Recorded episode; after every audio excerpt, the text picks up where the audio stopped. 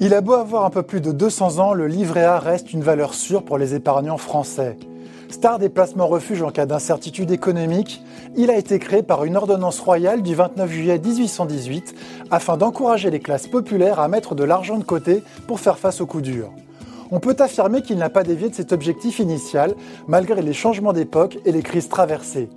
L'épisode du Covid-19 en est une parfaite illustration. L'INSEE a confirmé récemment que le taux d'épargne des ménages a connu une progression significative durant le deuxième trimestre de 2020, s'élevant à 27,4%, à comparer aux 14,9% sur la même période en 2019. Covid et confinement ont provoqué une chute de la consommation et un surcroît d'épargne peu habituel en cette période de l'année. Selon la Banque de France, ce sont près de 100 milliards d'euros qui ont été épargnés sur les six premiers mois de l'année. Le livret A, lui tout seul, concentre près de 22,25 milliards de cette collecte. Pour rappel, le plus haut niveau de collecte historique sur le livret A avait eu lieu en 2012 avec 28,2 milliards d'euros. Si la collecte actuelle est d'une ampleur inédite, le phénomène n'est toutefois pas nouveau. Lorsqu'on entre dans une période de turbulence économique, les épargnants orientent leur flux de versement vers le livret réglementé. Pourquoi? Tout d'abord parce que l'épargne placée sur un livret A bénéficie d'une garantie de l'État, nous vous en avons déjà parlé dans un précédent Bourse au Campus. De plus, il est très facile d'effectuer un versement à distance sur son livret, quel que soit son réseau bancaire, ce qui a facilité les choses lors du confinement. Enfin, et non des moindres, la fiscalité du livret A reste un modèle de lisibilité dans le paysage de l'épargne français.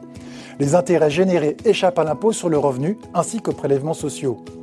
Ce qui renforce son aura sécuritaire, quand bien même son plafond reste limité et sa rémunération nulle voire négative si l'on tient compte de l'inflation. Le plafond de versement du livret A était de 15 300 euros lors du passage à l'euro en 2002. C'est le président François Hollande qui fera passer son plafond à 19 125 euros le 1er octobre 2012, puis à 22 950 euros, son niveau actuel, depuis le 1er janvier 2013.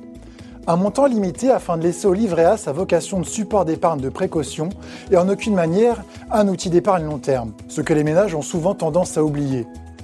Son niveau de rémunération plaide également dans le même sens puisque depuis le 1er février 2020, il est tombé à 0,50%, un niveau inférieur à l'inflation qui oscille autour de 1% sur l'année. Dit plus simplement, l'argent placé sur un livret ne rapporte rien à l'épargnant, voire même lui coûte.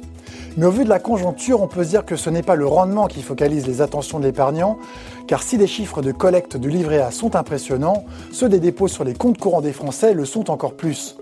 Selon les dernières estimations de la Banque de France, près de 60 milliards d'euros ont été laissés sur des comptes de dépôt à la faveur de la crise du Covid-19. Ce que l'épargnant attend en fait, c'est d'y voir plus clair. Et tant qu'il y aura des crises, le livret A n'aura pas dit son dernier mot.